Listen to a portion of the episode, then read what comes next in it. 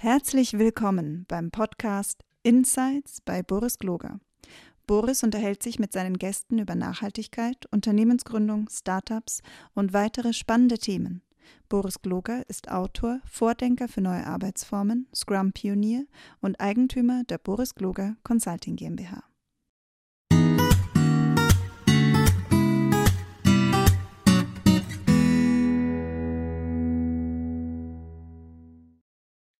Hallo und herzlich willkommen. Ich bin Boris Gloger und schön, dass ihr wieder da seid zu meiner kleinen Podcast-Reihe. Heute habe ich mir Fred Lux eingeladen und Fred Lux ist ähm, eine Koryphäe. Ähm, der ist berühmt, da kriegt man schon fast Muffensausen, wenn man den anruft und fragt, ob er mit einem reden will. Aber Fred, ähm, wer bist du denn? Erzähl uns mal ein bisschen was über dich.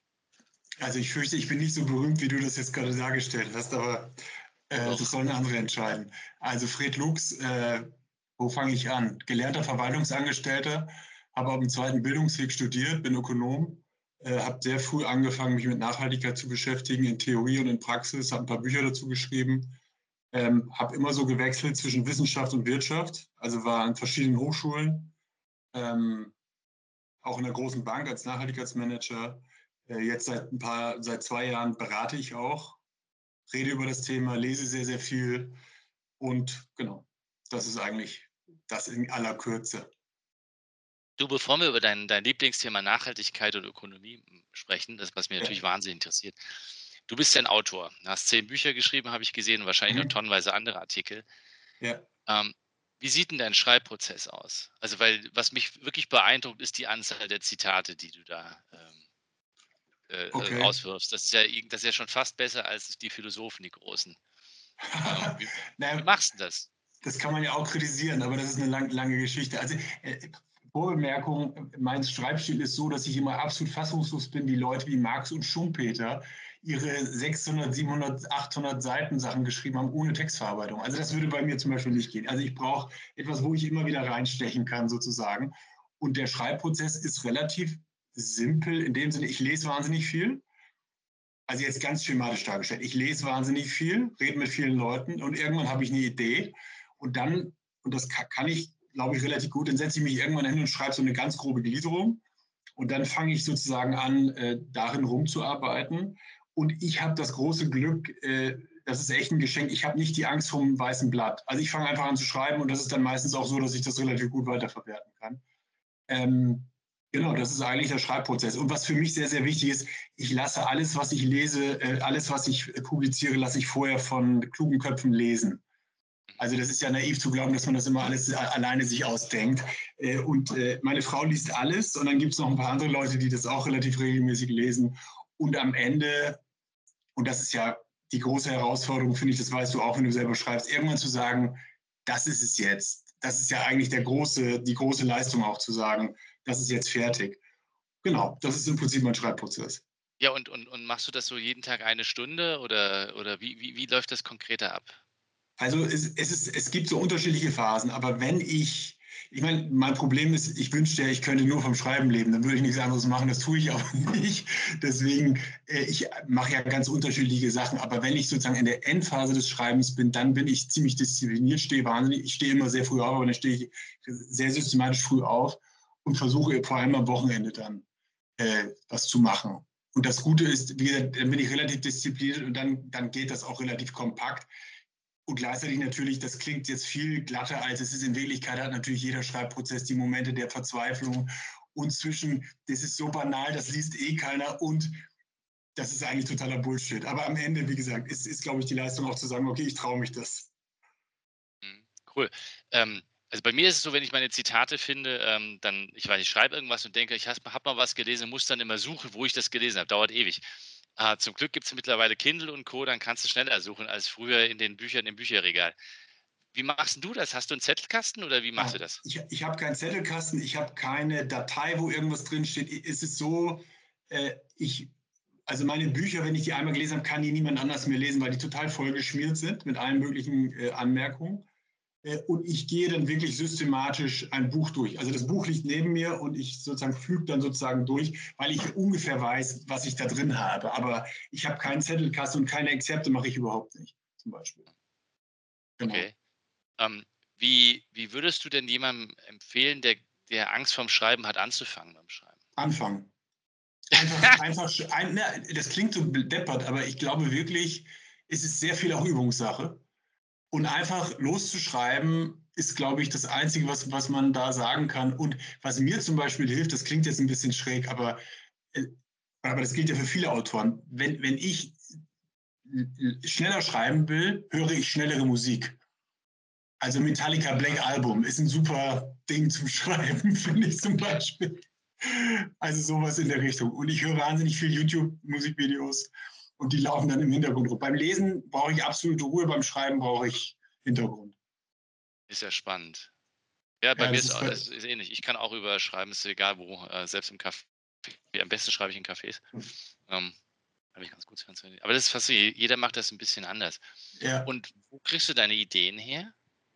Aus dem Leben. Also ich, ich, ich rede ja sehr, sehr viel oder arbeite auch sehr, sehr viel zum Thema Nachhaltigkeit. Ich lese verschiedene Zeitungen und versuche so ein bisschen ein Bild von der Welt, was ja eh total schwierig ist, aber so ein bisschen so ein Bild von der Welt äh, äh mir zu machen ein bisschen auf dem Laufenden zu sein. Und da, daraus speist sich das ein. Und bis ich dann irgendwann die Idee habe, okay, äh, das ist irgendwie ein Thema, was auch andere Leute interessieren könnte. Und, und was ich gemerkt habe, ist, Schreiben ist für mich ganz wichtig als, als Denk- und Lesestrukturierung, weil ich habe jetzt gemerkt, ich habe jetzt länger nichts mehr geschrieben und ich merke, mein Lesen diffundiert in alle Richtungen. Das tut mir echt nicht gut. Also ich habe so das Gefühl, ich bin so ein bisschen orientierungslos und ich mhm. bin jetzt gerade dabei, über das nächste Buch nachzudenken und ich merke, das, das, wird jetzt auch schon wieder ein bisschen, bisschen enger, weil man kann natürlich nicht alles lesen. Das ist ja das große, so viele Bücher, so wenig Zeit. Gell? Haben wir ja alle. Und dann noch das Internet. Ja, also der Lesestoff ist, ist unfassbar, kannst du ununterbrochen lesen. Ja. Ähm, was, was treibt dich denn an? Also zum Schreiben und, und ähm, also einmal zum Schreiben, klar, aber überhaupt auch deine Themen zu finden. Was, was ist so die, die innere Quelle? Ich bin irgendwann im Studium drauf gekommen, dass nachhaltige Entwicklung mein Thema ist. Und ich muss zugeben, das ist mir noch nie langweilig vorgekommen. Also ich habe mittlerweile, ich meine, das steht ja auch in meinen Büchern, ich ärgere mich schon auch äh, heftig teilweise über das, was in der Nachhaltigkeit so diskutiert wird, aber ich finde das nach wie vor ein faszinierendes Thema und ähm, ich bilde mir ein, dass ich ganz gut übersetzen kann, was sich da so tut.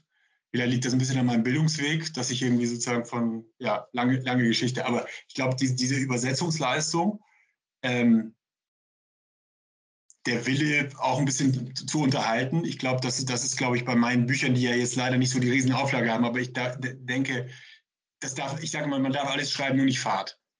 Ja. So. genau. Und, und, es gibt natürlich ein gewisses Mitteilungsbedürfnis. Das ist, glaube ich, ja. ohne Frage. Ich glaube, jeder, der schreibt, hat das ein bisschen. Ja, klar. Die, ähm, aber was, was ich faszinierend finde bei deinem, bei dem Themen, ähm, äh, die du hast, du, du, hast anscheinend ein bisschen anderen Zugang zu dem Thema nachhaltig als, als so, ähm, ich sage jetzt mal, das ist natürlich wieder despektierlich, aber ist gar nicht so gemeint, so die gemeine Nachhaltigkeitsbewegung. Also du verteufelst sehr wenig, du sagst sehr wenig, äh, so muss das sein ähm, ja. und hast, und das fand ich so faszinierend, in deinem, einem deiner ersten Bücher das Thema Großzügigkeit ganz ja. nach vorne geschoben. Warum Großzügigkeit? Ja. Wie meinst du das? Na, das ist für mich ein Riesenthema und das wird auch im nächsten Buch wieder sehr, sehr im Zentrum stehen, weil, weil ich habe das Gefühl, jetzt gibt, habe ich noch ein paar neue Ideen, aber auch eine gewisse Dringlichkeit. Also das hat verschiedene Stränge, die dahin führen, aber zwei sind, glaube ich, das eine ist, eine gewisse so eine Effizienzfixiertheit in der Nachhaltigkeitsdebatte. Also wir werden effizient und dann sozusagen grünes Wachstum und dann lösen wir sozusagen das Nachhaltigkeitsproblem. Das glaube ich keine Sekunde. Also ich glaube, es ist auch empirisch falsch, die Vorstellung, dass wir alles effizient machen und dann, dann werden wir äh, ähm, nachhaltig wirtschaften. Und die andere Quelle ist, ich bin überzeugt, dass ein ähm, gutes Leben, ein Leben, für das es sich auch zu streiten lohnt und zu arbeiten lohnt, nicht nur aus Effizienz und Vernunft äh, äh, bestehen kann, sondern dass Großzügigkeit oder auch Verschwendung einfach einen Platz haben in so einer nachhaltigen Welt, die mir vorschwebt. Und das ist ja auch meine Kritik. Ich habe da jetzt auch gerade was publiziert in einem Philosophie-Magazin, ähm, es gibt ja unglaublich kluge Köpfe, die, die, eine tolle Analyse haben und die kommen dann als mit, mit, der Lösung, wir müssen uns alle total zurücknehmen, wir müssen bescheiden ja. leben, wir müssen und so weiter. Und das hat alles teilweise seine Berechtigung, aber in dieser Maßlosigkeit. Also ich sage mal die Maßlosigkeit des Maßhaltens. Also mein Aha. Freund Robert Faller hat da einiges drüber geschrieben, also äh, der Philosoph, äh, wofür es sich zu leben lohnt, großartiges Buch. Der, der, hat, der, der, der, hat, der wendet das von der anderen Seite. Aber ich denke, denk, diese, diese Grundidee ist, Großzügigkeit ist für mich so ein Gegenprogramm zu, zu einem geradezu verrückten Knappheitseffizienz, Spar, äh. Das war jetzt falsch ja, Deutsch. Ja, du bist ja auch Ökonom. Was, was hältst du denen denn entgegen? Weil du sagst ja schon, dass man äh, einer äh, wahrscheinlich einen Tick verzichten muss oder sagen wir mal so, also die Verschwendung nicht überhand nehmen lassen muss. Also, ne, äh, diese genau. grenzenlose Wachstumsgeschichte. Genau. Und gleichzeitig sagst du aber, man muss, äh, man muss ja trotzdem irgendwie einen anderen Weg finden. Wie ist, wie ist denn dein Ausweg als, als Ökonom? Weil ich, also ich bin ja ganz deiner Meinung. Also ich glaube, dieses, dieses ununterbrochene äh, Thema, wir müssen auch das Narrativ, wir könnten das Klima nur dadurch retten, dass wir jetzt alle quasi zum Veganer werden und nichts mehr, nichts mehr konsumieren und da nicht mehr einkaufen und hier reduzieren. Das ist ja, das ist unattraktiv. Aber wie kann es denn dann ja. trotzdem gehen? Naja, ich bilde mir gar nicht ein, so eine große Theorie zu haben, aber weil du mich nach der Ökonomie fragst, die Ökonomie hat ja quasi Knappheit als Existenzberechtigung.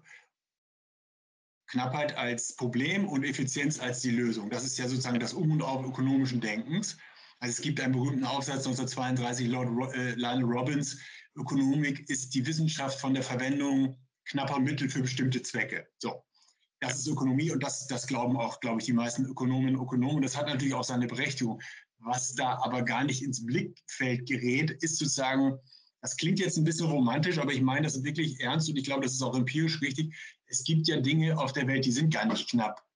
Solidarität, Liebe, Freundschaft, da, da gibt es ja alle möglichen Dinge. Und wie gesagt, ich meine das nicht romantisch, sondern als, ich sag mal, Baustein eines Nachdenkens über Nachhaltigkeit muss, glaube ich, die Knappheit berücksichtigen, Eklor.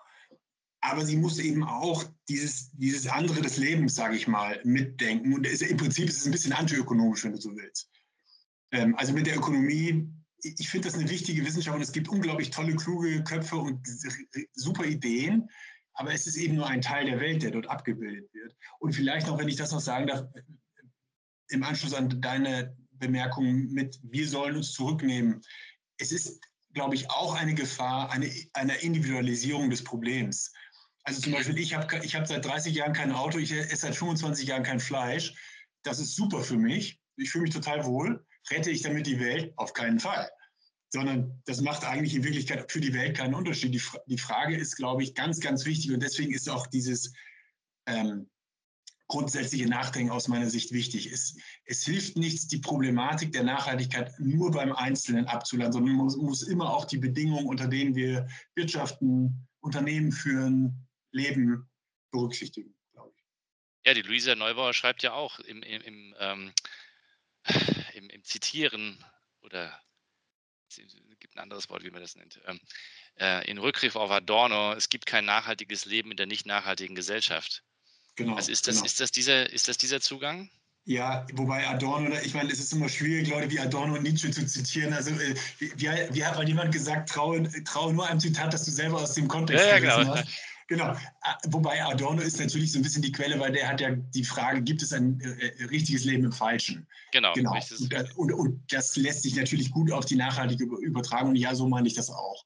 Also wenn die Bedingungen, also ganz banales Beispiel, wo ich aufgewachsen bin, da hat jeder mit 18 einen Führerschein und ein Auto vor, vor der Tür stehen, weil sonst bist du lost. Ja? Ländliche Gegend, strukturschwache Region. Hm. Ähm, da zu erwarten, dass ich unter diesen Bedingungen als zum Fußgänger werde, ist ein bisschen naiv. Das ist ja ein hochaktuelles Thema übrigens auch. Ja? Deswegen, ich finde, man muss immer die, die, die Bedingungen mitdenken, weil es ist ja auch, ich sag mal, mit Blick auf die Motivation von Leuten, wenn du die total überforderst und eigentlich mit Ansprüchen an die herantrittst, die sie eh nicht erfüllen können, das ist ja eigentlich eine, eine ganz schlechte Rezeptur eigentlich für gesellschaftlichen Wandel. Ja, ich glaube sogar, dass ähm, würde den, den, den Aspekt gerne mal aufgreifen, den du ja auch erzählt hast. Diese Individualisierung ist ja auch das, jetzt komme ich wieder mit dem Adorno, der ja auch schon gesagt hat, es wird eigentlich eine, eine Lüge erzählt, dass der, dass der Einzelne das, ähm, es richten könnte dann, und, und sich dann die herrschenden Verhältnisse nicht ändern müssen. Weil ich genau. kann ja die ganze Zeit sagen, so, äh, ich individualisiere das Problem, aber ich lasse die, lass die Strukturen identisch. Genau. Also ich habe einfach zu wenig über Adorno zu, äh, gelesen, also da will ich einen Bezug herzustellen. Aber in der Tat, diese Grundidee ist, glaube ich, ganz wichtig, dass, dass wir, wenn wir sozusagen auf der Suche nach Nachhaltigkeit sind, nicht nur die Konsumentin, den Unternehmer, äh, sondern eben auch die Strukturen. Unter welchen Bedingungen findet Wirtschaften statt, dass wir die immer oder überhaupt leben sozusagen statt, dass wir die immer mitreflektieren müssen und auch, auch mit verändern müssen. Ja. Aber wie müssen wir sie denn dann jetzt ändern? Jetzt kommt wieder, jetzt frage ich wieder den Ökonomen, ja. der, ähm, weil, weil, äh, weil du kennst ja wahrscheinlich auch so Aspekte wie Donutökonomie und Grenzen des Wachstums und wie ja, es nicht alles heißt. Und wie könnte sich denn ohne dass du jetzt eine Lösung haben musst, aber wie könnte sich denn das, das verändern? Was müssten wir denn tun? Oder wie also müssten wir ich, denn rangehen? Ich denke, und das ist immer für manche nervig, weil es immer wieder kommt, aber für mich ist wirklich ganz wichtig diese alte Weisheit. Ernst von Weizsäcker hat das schon vor 30 Jahren gesagt, die Preise müssen die ökologische Wahrheit sagen. Und da spricht natürlich dann auch der Ökonom. Ähm, ein ganz wichtiges zentrales Informationssystem in einer Marktwirtschaft sind die Preise. Und die Preise sagen in unserem derzeitigen System nicht die ökologische Wahrheit, sondern die sind sozusagen zu gering für Ressourcen, für Umweltverschmutzung, für klimaschädliche äh, Aktivitäten. Und da, das ist, glaube ich, ein ganz, ganz zentraler Hebel und natürlich dazu gerechnet auch Subventionen. Ich meine, ein Land wie, ein Land wie Österreich gibt aber Milliarden Euro aus für Subventionen, von denen man weiß, dass sie klimaschädlich sind. Und da mal sozusagen hinzuschauen äh, und, und mein Eindruck ist, da wäre schon sehr viel gewonnen. Also Kostenwahrheit. Und das ist ja auch gar keine revolutionäre Idee. Das ist ja eigentlich, das soll ja ökonomischer Ausverstand sein, dass man das so macht. Und, und das ist, glaube ich, schon ganz, ganz wichtig, dass da an dieser Stellschraube gedreht wird. Und das ist ja auch möglich. Und das wird ja auch passieren, früher oder später. Also CO2-Steuer ist, glaube ich, die Frage ist wann und wie, aber ob das kommt, ist ja nicht wirklich mehr, glaube ich, die Frage. In den westlichen Ländern zumindest. Ich, lass mich dich ein bisschen ärgern, weil ich habe das Gefühl, ich habe nämlich dein, dein letztes Buch, wie genannt, nur, nur grobes gescannt, aber ich habe so den Eindruck, du beschäftigst das ja, dich da ja mit Hoffnung. Ja. Und ich habe mich gefragt, warum schreibt er jetzt über Hoffnung, während er am Anfang von Großzügigkeit redet? Und, und ich hatte so den, den Eindruck, du versuchst selber für dich äh, quasi die eigene Motivation, den eigenen Antrieb wiederzufinden. Weil, ähm, weil es ist ja genauso, wir haben jetzt, Glasgow war jetzt da und mhm es ist, es ist schlimm. Also es, es scheint sich eben draußen nicht zu, nicht zu, uns muss ja diesen, diesen Nachhalt, diesen, dieser Nachhaltigkeitsmanager in dir, der muss ja sagen, ich muss da noch was tun, oder? Also, wie geht's denn jetzt? Ja, guter ist, Punkt. ist da was also, dran? Und gute Beobachtung, ja, eine gute Beobachtung, da ist was dran. Ähm, ich kenne den Dennis Meadows, einer der Mitautoren der, der, der Grenzen des Wachstums. Und der ist mittlerweile, der ist ja auch schon in seinen 70ern, der sagt, it's all over. Ja, Nachhaltigkeit kannst du vergessen, das wird sich nicht mehr ausgehen, wie man in Österreich sagt. Und ich finde, mit so einer Message möchte ich eigentlich nicht durch die Welt laufen, weil, ähm, und, das, und da hast du recht, da habe ich im Buch wirklich auch danach gesucht, gibt es sowas wie politische Wunder? Und ich habe festgestellt, es gibt sie, ja. Und das finde ich eine totale Motivation und gar nicht in einem naiven Optimismus. Das Buch ist ja gegen Optimismus geschrieben, aber auch gegen Pessimismus. Sondern Hoffnung heißt, Du weißt, dass die Sachen, oder du willst, dass die Sachen sich ändern. Du bist unzufrieden, du willst, dass sich was ändert. Aber du tust doch was dafür. Und Optimismus und Pessimismus finde ich beide ein bisschen denkfaul. Nach dem Motto, ist es eh vorbei oder es wird schon irgendwie klappen, sondern Optimismus, äh, Hoffnung ist, glaube ich, eine kämpferische Haltung. Und ähm, für die gibt es, glaube ich, unendlich viele Gründe.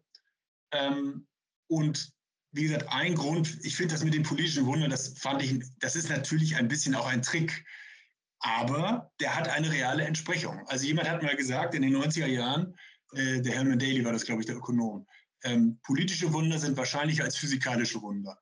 Und das stimmt. Physikalische Wunder gibt es nicht, aber politische Wunder gibt es. Und ich kann mich noch gut erinnern, äh, in den 80er Jahren, jede Debatte über die Wiedervereinigung hat mein höchstes Empören ausgelöst, weil ich gedacht habe, Leute, wenn ich sterbe, irgendwann im 21. Jahrhundert gibt es garantiert noch zwei deutsche Staaten. Absolut sicher hat sich alles komplett geändert, ja. Oder ja, und es gibt ja noch ein paar andere Beispiele, wo politisch plötzlich Dinge möglich werden, ähm, die man vorher für unmöglich hält. Und interessant an der Beobachtung ist ja, und das ist, glaube ich, die Relevanz für die Nachhaltigkeit, diese Wunder sind deswegen eingetreten, weil vorher Leute dafür gearbeitet haben, die was riskiert haben, die, was, die, die sich engagiert haben, die sich zusammengetan haben. Und das ist für mich immer noch der Grund, äh, Hoffnung zu haben. Und genau wie du sagst, wenn ich die Klimasachen anschaue, wenn ich mir die Berichte vom IPCC anschaue, denke ich, oh, ob sich das noch ausgeht, ist wirklich nicht sehr wahrscheinlich, ja, würde ich auch sagen. Aber es ist eben auch nicht ausgeschlossen. Genau. Und deswegen habe ich Hoffnung. Und ich glaube, das ist total wichtig, ob ich mit Studierenden zu tun habe, ob ich mit Unternehmerinnen zu tun habe, ob ich im Freundeskreis darüber rede. Ich glaube einfach, das ist auch eine sehr menschliche Sache, einfach Hoffnung haben zu wollen.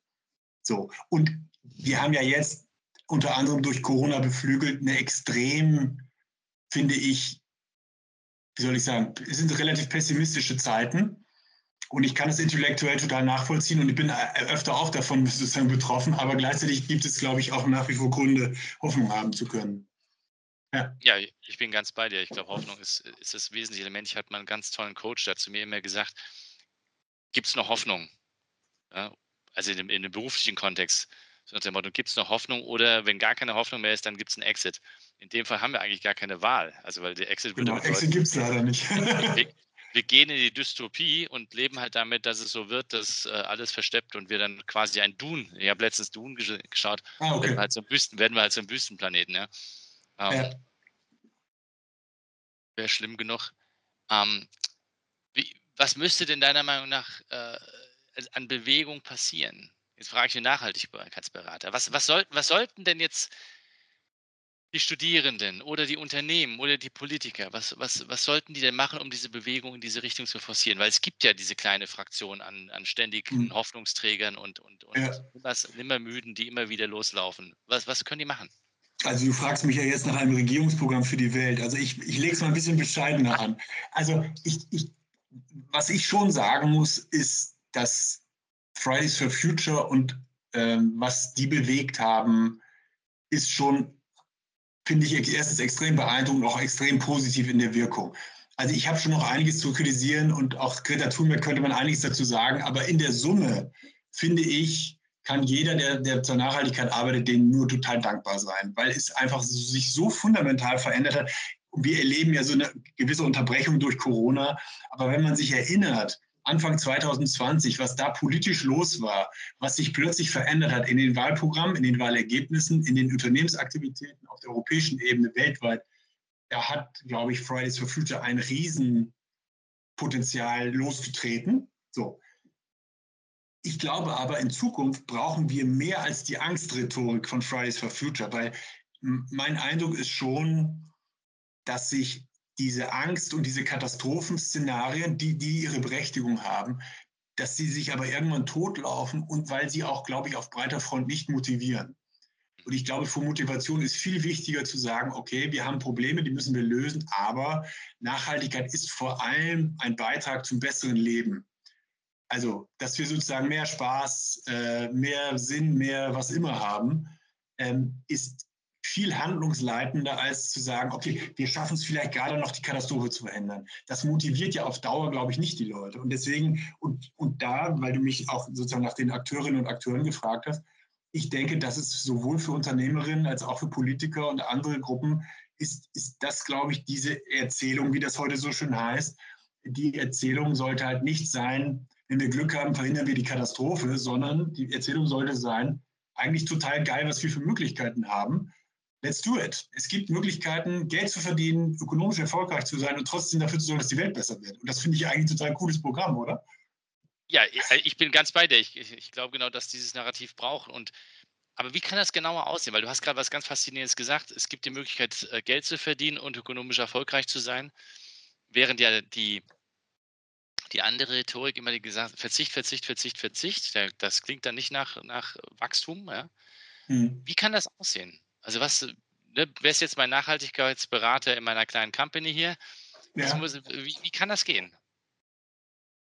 Ich glaube, es hängt, also wenn, wenn du mit Blick auf Unternehmen fragst, bin ich der Überzeugung, das muss immer ganz, ganz viel damit zu tun haben, was das Unternehmen eigentlich sozusagen als Zweck verfolgt. Das heißt, über alle Unternehmen drüber könnte ich das gar nicht sagen. Ähm, und ich glaube, sich selber zu fragen, ich meine, es gibt ja dieses berühmte Start with Why, ja, das ist so ein bisschen abgelutscht, aber äh, ich glaube, das Anliegen, das einer hat, als Unternehmerin und Unternehmer ist total wichtig. Und davon ausgehend würde ich immer versuchen, die Nachhaltigkeit zu denken. Weil was, glaube ich, nicht geht, ist, dass irgendein schlauer Berater irgendwo hinkommt und sagt, das machst du jetzt völlig unabhängig davon, womit du eigentlich dein Geld verdienen willst und was du auch sozusagen deinen Kundinnen und Kunden liefern willst.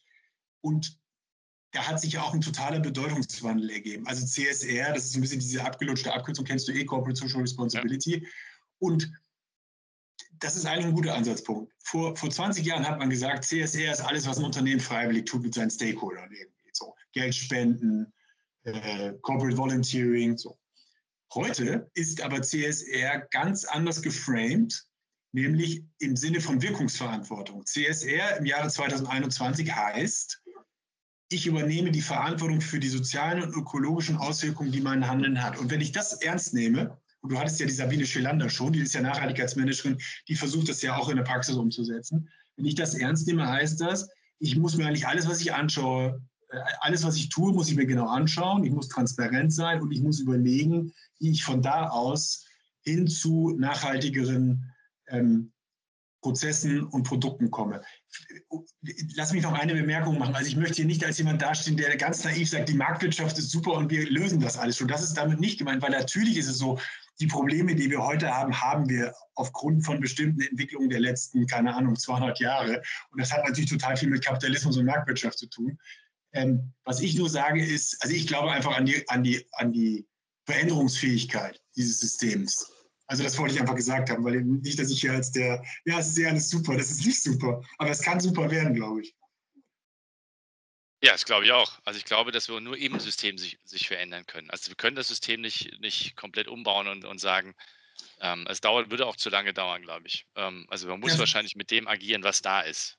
Ja, vor allem, äh, ich finde, was bei dieser Fragestellung hilft, ist ein Blick in die Geschichtsbücher und jeder Versuch sozusagen von, ich sage mal, wenn wenige Leute geglaubt haben, dass sie wissen, wie es besser geht und das mit Gewalt umgesetzt haben oder auch, also das hat immer in das Desaster geführt. Deswegen bin ich einfach total skeptisch, wenn Leute sagen, wir haben die eine Lösung und die setzen wir jetzt durch und dann wird alles gut. Da kann ich immer nur sagen, Vorsicht, Vorsicht. Ja, ja, ja definitiv. Ja. Wie, wie, wie, siehst du das? Ähm, also ich, ich habe sogar eine Theorie. Ich glaube, dass das Wachstum und wir alle viel wohlhabender noch werden könnten, wenn wir einfach anfangen würden, unser Wirtschaftssystem konsequent umzubauen. Also nicht Wirtschaftssystem, Quatsch. Die Grundlage unseres Wirtschaftssystems, nämlich Fossil Fuel. Also wenn wir einfach sagen würden, ähm, weil du hast es auch im, im, in deinem Buch erwähnt, dass in den vormaligen Kulturen wurde der Überschuss einfach ver, ver, äh, vernichtet. Das ist mhm. diese, diese Pollatsch-Thematik. Ne? Mhm. Also ja ich mache riesige, riesige Feste und Feiern und vernichte mein Eigentum und dann geht es wieder von mhm. vorne los. Und wir könnten doch eigentlich hingehen und könnten sagen, wir nutzen einfach unser Wissen und Know-how und bauen jetzt quasi diese neue ökologischere Wirtschaft. Ob sie jetzt auf kapitalistischen Gründen basiert oder nicht, mhm. dann gibt es vielleicht andere Player, die ultra reich werden, weil sie, keine Ahnung, Solarparks besitzen oder genau. weiß ich nicht. Ja. Ähm, äh, aber warum wird das Narrativ, also wenn das so sein könnte, dass man sagt, ich habe quasi eine unerschöpfliche Energiequelle, nämlich die Sonne, mhm. und baue einfach konsequent um, ähm, warum wird das Narrativ nicht erzählt? Ich glaube, es wird, also ich, meine Beobachtung ist, dass es schon erzählt wird, vielleicht nicht mit der nötigen Kraft. Und natürlich gibt es eine Menge Leute, und das ist ja auch total verständlich, die, die, die jetzt nicht unbedingt das Interesse daran haben, dass wir jetzt ganz, ganz schnell sagen, um, umsteigen. Ich meine, Glasgow, ich meine, ich war nicht in Glasgow, aber nach allem, was man hört, da waren schon ein paar Leute unterwegs, äh, wie auch in Brüssel, die sagen, ja, Moment mal, das geht viel zu schnell und da müssen wir total aufpassen. Das ist ja nicht so, dass das alle wollen.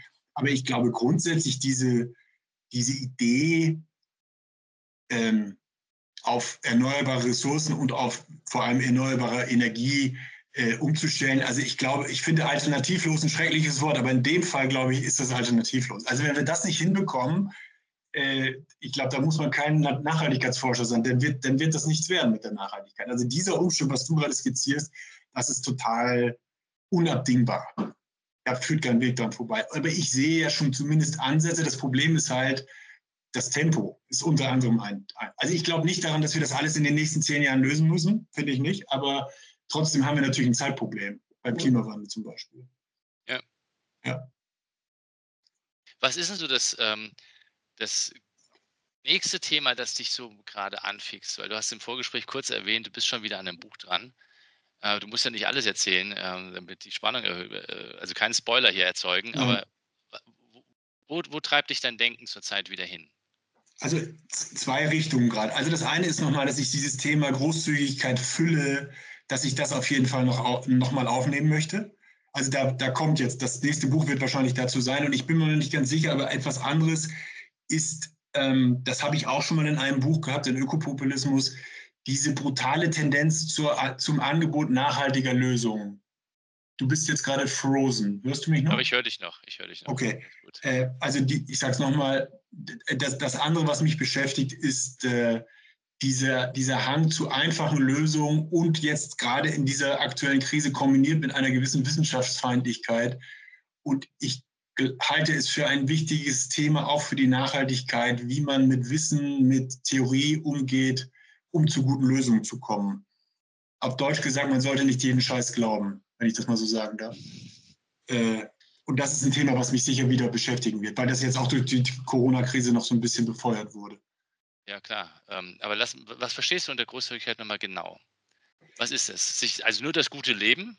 Oder ist Nein, Großzügigkeit ist natürlich, also ich, ich, ich dehne den Begriff schon relativ weit, aber ähm,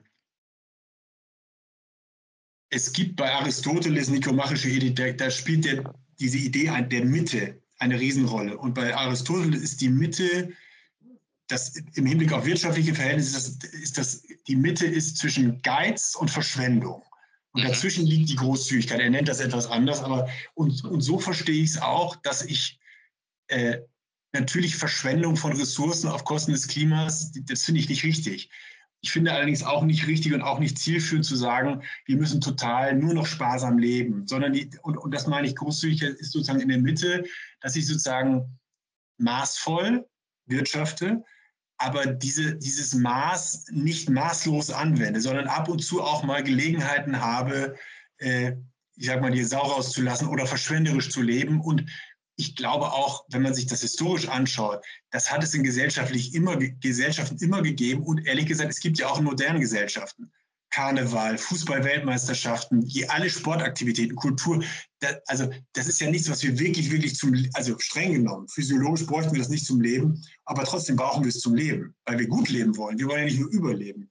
Und so meine ich die Großzügigkeit, einfach einen Blick dafür zu haben, dass, dass es nicht nur um Knappheit geht. Und ich muss ehrlich sagen, es ist auch ein bisschen persönlich motiviert vielleicht. Ich finde Geiz eine grausliche Eigenschaft. und und ich, ich, überspitzte Effizienzorientierung ist eine Form von Geiz, glaube ich. Und, und im Prinzip, wenn du so willst, ist Großzügigkeit ein nicht sehr scharf definierter Begriff, der sich sozusagen eher so als Gegenbegriff versteht zu diesem total überzogenen äh, ja, Effizienzbegriff. Und es gibt ja in der Nachhaltigkeit diese, diese, diese heilige Dreifaltigkeit Effizienz, Suffizienz, Konsistenz. Ja, das macht alles total Sinn. Und ich sage mal, es braucht aber auch Opulenz die brauchen wir auch, wenn wir nachhaltig wirtschaften wollen. Und das, das ist im Prinzip dieser Großzügigkeitsbegriff. Ich glaube, dass das, ähm, also ich kann das gut nachvollziehen, weil eines meiner Grundwerte ist auch Großzügigkeit. Und das ist immer bei uns, auch bei uns im Unternehmen, immer wieder schwer zu erklären, warum ich sage, Leute, wir haben genug Geld, wir können uns alles leisten, aber wir müssen es ja nicht mit dem Fenster rausschmeißen. Also, also auf der ja, einen Seite super. zu sagen, es lässt sich alles, es, lasst uns doch alles möglich machen, aber bitte hauen wir es nicht mit vollen, aus, einfach nur aus dem Fenster. Das muss echt nicht sein. Mir fällt Nein. da auch kein besserer Begriff immer wieder zu. Nein, du hast es eh super definiert. Ja, also nämlich allein, allein die Tatsache, dass ein Kaufmann sagt, ich habe genug Geld, ist ja schon, das ist ja schon revolutionär, weil der normale Kaufmann oder die Kauffrau sagt, ich habe nie genug Geld. Ich glaube, dass, dass du hast es vorhin schon mal erwähnt, dieses Scarcity-Modell der Wirtschaft ist vollkommener Blödsinn, weil Geld kannst du drucken, New Money Theory, ja, wenn du das willst. Wir sehen gerade das Geld. Übrigens. Also ich auch nicht. skeptisch, aber gut. ja, äh, aber spannenderweise, Keynesianismus etc. funktioniert gerade. Ja, geht die Inflation drauf, aber Geld ist nicht das Problem. War es nie. Ähm, sondern es war, es haben schon vor ein paar paar Jahrzehnten haben die Leute gesagt, das Problem sind die Talente. Also die, diese Art von Ressource ist das, ist das eigentliche Problem. Aber Kapital, Kapital an sich ist eigentlich genug da. Ja, die, aber die Frage, und dann bin ich wieder bei, sagen die Preise der ökologische Wahl, die Frage ist ja, wo geht dieses Kapital hin? Und Kapital orientiert sich auch an Knappheiten und an, an, an Ertragsmöglichkeiten. Und deswegen wiederum dass die Preise die ökologische Wahrheit sagen, ist für die Konsumentinnen und Konsumenten wichtig, weil dann weiß ich sozusagen ungefähr, was, was ich da kaufe. Aber es ist natürlich total wichtig auch für Investitionsentscheidungen. Und deswegen ist es, glaube ich, als Rahmenbedingung, diese, diese Preiswahrheit ist total wichtig. Ja, definitiv. Also ich wollte nur sagen, dass, dass wenn, man, wenn man aufhört, ähm, in, dieser, in dieser Verknappung zu denken, dann wird vieles wieder möglich. Ist, oder die andere, der andere Aspekt von Großzügigkeit, der mir gerade eingefallen ist, dass du das erzählt hast, ist zu sagen, ist ein Aspekt von Verzeihung. Also weil wenn ich nicht, wenn ich nicht großzügig mit mir selber umgehen kann, dann kann ich mir auch nicht verzeihen, dass ich heute dann doch wieder, keine Ahnung, mit dem Auto durch die Gegend gefahren bin oder sowas. Weißt du? Ich lasse, ich lasse auf jeden Fall mal ein Manuskript für das nächste Buch dich auch Korrektur lesen, weil du hast es eh einen Treffer. Also ich finde, dieser, dieses Verzeihen ist ein total wichtige, wichtiges Element von Großzügigkeit, zumal wir in diesen Zeiten ja, also jemand hat gesagt, nach der Corona-Krise werden wir uns alle sehr viel verzeihen müssen. Ja? ja? Und ehrlich gesagt, das ist ein, finde ich, ganz, ganz entscheidendes äh, gesellschaftliches Thema. Ähm, und auch wenn man anschaut in den sozialen Netzwerken, ich meine, einmal falsch auf Enter gedrückt und du bist sozusagen zerstört als soziale Person. Also, und, und einfach die Möglichkeit zu sagen, oh, sorry, ich habe mich einfach geirrt, ich habe einen Fehler gemacht, nächstes Thema. Das ist ja heute sehr schwer nur noch möglich. Deswegen, ich, ich bin total bei dir. Verzeihung ist ein, oder Verzeihen ist ein entscheidendes Element von Großzügigkeit. Ja, ganz, ganz wichtig. Und in Wirklichkeit würdest du ja dann, wenn ich deinen Gedankengang weiterverfolge, greifst du die Grundlage des Kapitalismus an, nämlich zu sagen, also du hast es ja erwähnt, jeder Ökonom sagt in der ersten Vorlesungsrunde, es geht darum, knappe Güter zu verwalten, Effizienzprinzip. Äh, oder nee, nein, das Maximumprinzip, die drehen das ja. ja immer um. Ne? Die sagen immer, das Maximalprinzip ist mit so wenig wie möglich, so viel rauszuholen wie geht. Und ich glaube, dass, ähm, dass wenn man das andersrum aussprechen würde, es ist eigentlich genug da. Ich finde immer, die Natur macht es vor. Also schau ja. dir so einen Apfelbaum an, der haut raus, dass es dass es nur so kracht, ja. Und ja, die Kirschblüten sind ja eigentlich immer das Standardbeispiel, weil der Michael Braungart das ja immer auch als Beispiel bringt, der, der, der Konsistenzpapst, in einem Cradle to Cradle. Ähm, einerseits ja, andererseits, ich, ich finde immer heikel, natürliche und soziale Sachen sozusagen in Analogie zu bringen. Aber ich, ich würde noch gerne einen anderen Gedanken reinbringen mit dem Wachstum. Also ich würde mich ja eher sozusagen als, als sehr großen Postwachstumssympathisanten sehen. Aber ähm, ich kenne den Ralf Füchs ganz gut. Der hat, der hat ein äh, Buch über grünes Wachstum geschrieben. Sehr kluges Buch. Und äh, es ist eine interessante gedankliche Übung, sich einerseits durchzulesen von Nico Pech, Befreiung vom Überfluss, also das Postwachstumsbuch, und auf der anderen Seite dieses grüne Wachstum oder, oder kluges Wachstum, intelligentes Wachstum heißt es, glaube ich, äh, von Ralf Füchs. Und ähm, beide Bücher haben für sich genommen totale Plausibilität was aber eigentlich nicht sein kann, weil die widersprechen sich total. Und das ist gedanklich total interessant, weil wir haben, glaube ich, schon eine paradoxe Situation, dass wir einerseits natürlich in den reichen Ländern über Wachstum nachdenken müssen und einfach zu sagen, okay, so geht es sicher nicht weiter. Aber auf der anderen Seite, und das hat der Füchs jetzt in einem Kommentar zu, zu Glasgow ganz klug auf den Punkt gebracht, für 80 Prozent der Menschheit ist Postwachstum überhaupt kein Thema. Die wollen erstmal aus der Armut raus ja. oder wie viel Prozent auch immer. Aber die, die Mehrheit der Staaten auf dieser Welt denkt nicht eine Sekunde darüber nach, irgendwie mit dem Wachstum aufzuhören.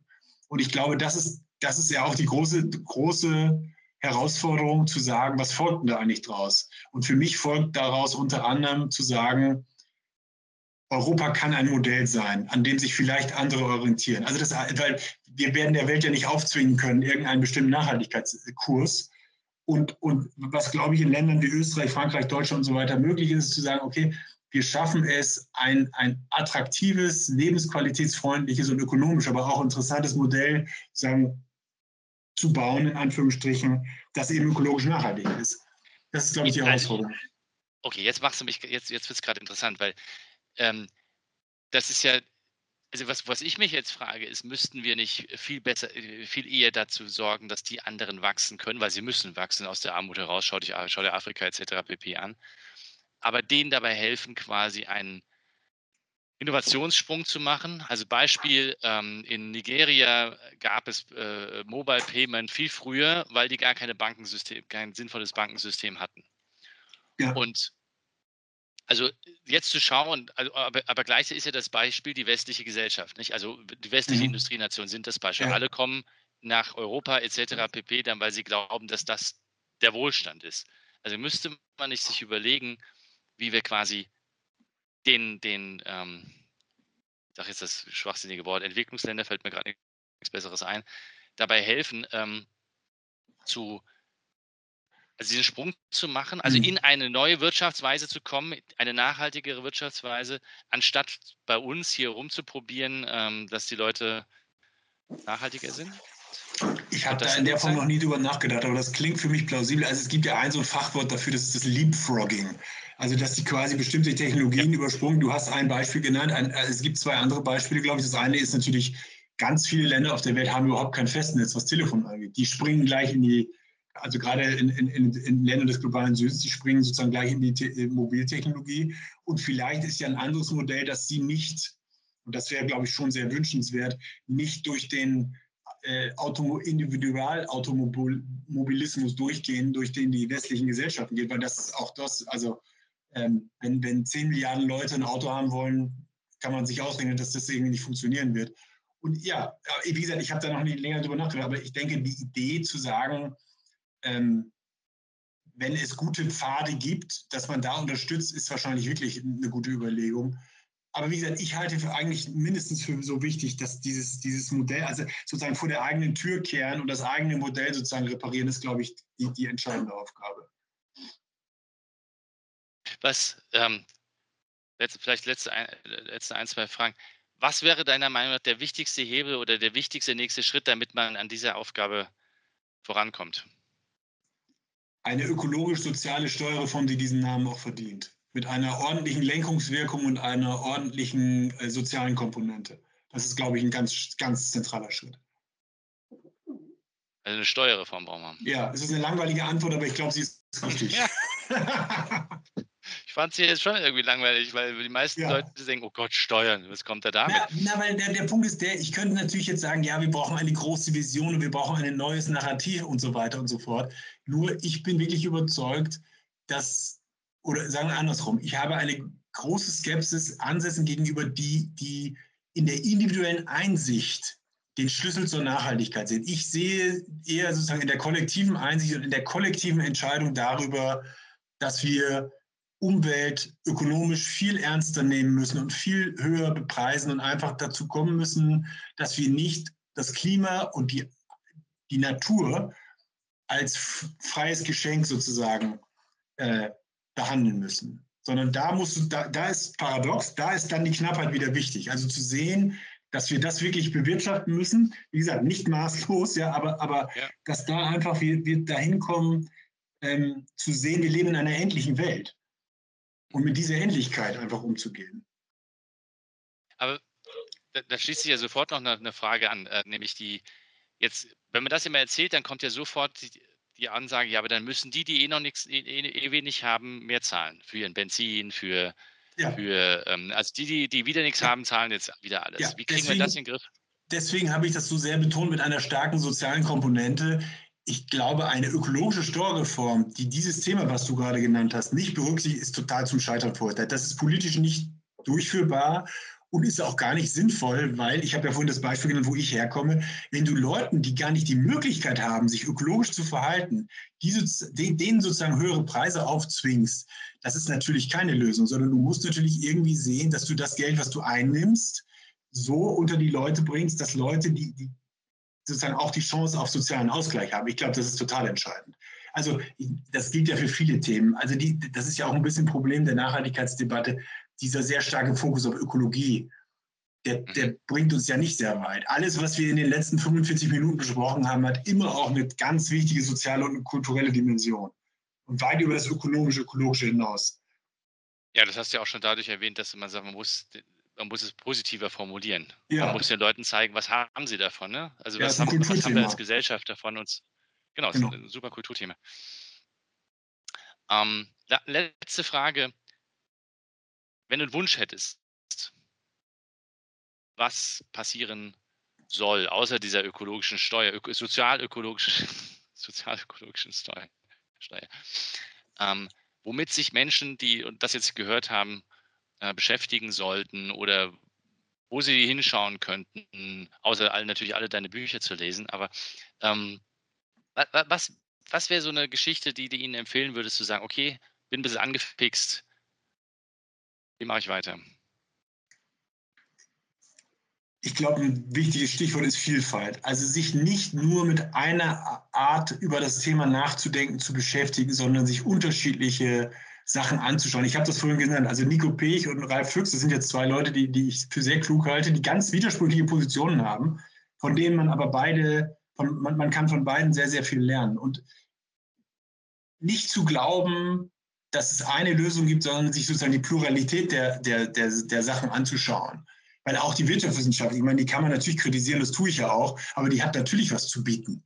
So, und es gibt natürlich Tonnen von Büchern dazu. Ich glaube, wichtig ist einfach,